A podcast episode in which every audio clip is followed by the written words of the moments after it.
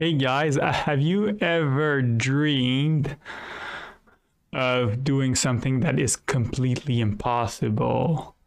And then you look around and people are dumbstruck in awe because you've done something that defies all logic, all laws, all rules.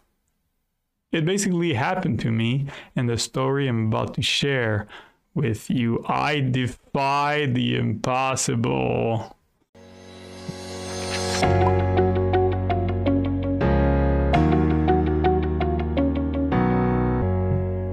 So here's the story. It's boot camp. Tomorrow we're leaving for the field. We're giving orders. You need to bring this, this, this, this. It's a long list, guys.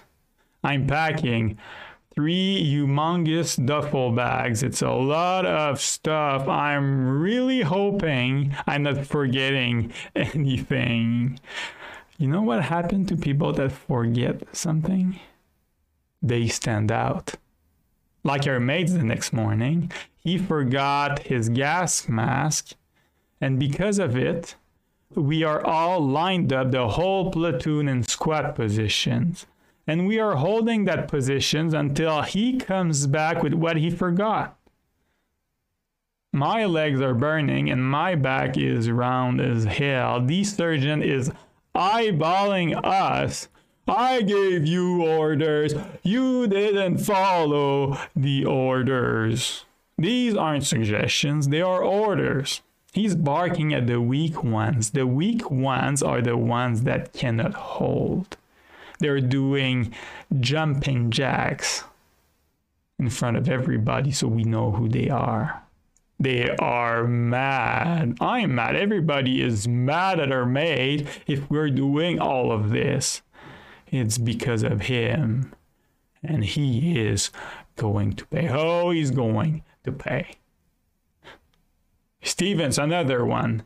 Stevens, though she is better, than all of us. She's stronger, faster, louder. She's best on parades. She knows more. She is the perfect soldier. And it makes her stand out, but but Stevens, she doesn't care.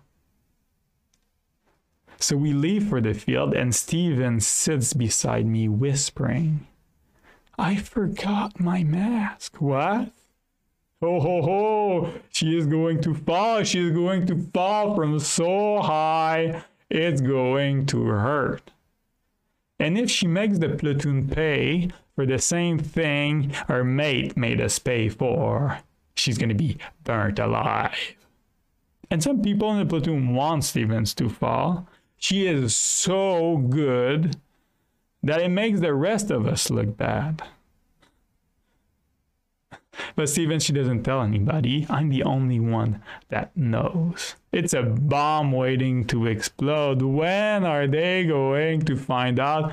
We are so screwed. We're in the field, it can blow anytime, and it blows. The sergeant sees that Stevens doesn't have her mask, so she is dead. She's a casualty now. We put her on a stretcher and we carry her for miles on end. I'm exhausted.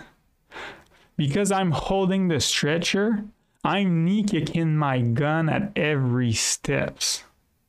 It's hard to breathe with a mask on, and it's hot. I'm sweating like a pig. Stevens, oh Stevens.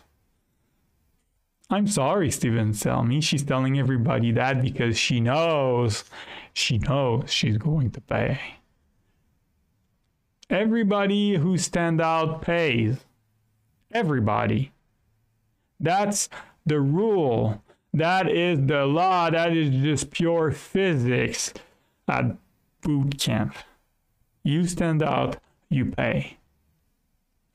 So one morning, I wake up 15 minutes before my alarm, freezing. I'm not sleeping with any blankets on, and the window is open. I look outside.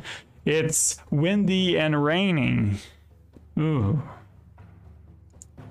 The sergeant ordered us to wear shorts and t shirts for physical training, the physical training that we are about to do. 10 minutes after 5 a.m. But if we are only wearing that, we are going to die. So I go see our platoon senior and I tell him that we need to put a jacket on because if we put only shirts and t shirts, we're going to die. So it's the senior's call. Everybody with a jacket on. The platoon is freaking mad. There is no way it's going to go well. And the whole platoon knows that the senior made that call because of me. So it makes me stand out. And you know what happened to people that stand out? They pay. Hmm?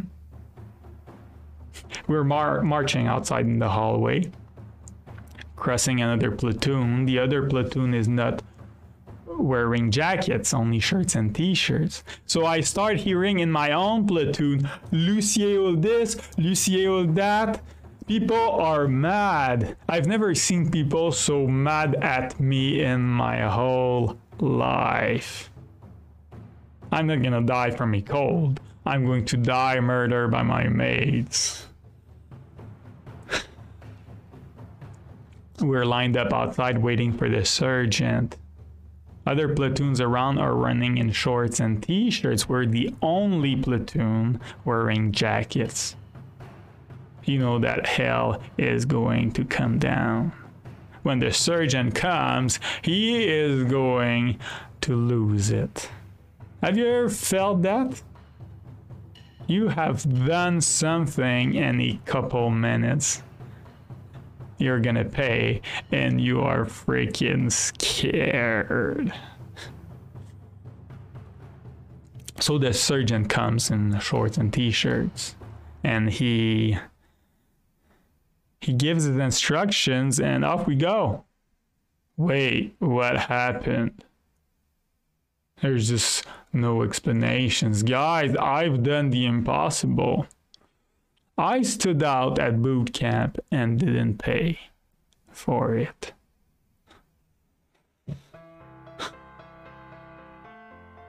I still think about that story and wonder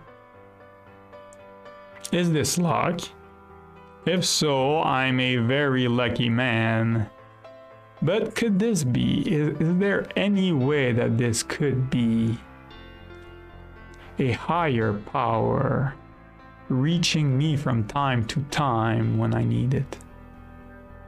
And if so, have you ever felt that higher power in your own life? Or maybe you think I'm crazy, which which is fine. Uh, maybe I'm crazy, who knows. I hope you enjoyed this video. Hit the notification bell and subscribe if you want more videos. My name is Guillaume Lucier and my channel is all about the stories that define us.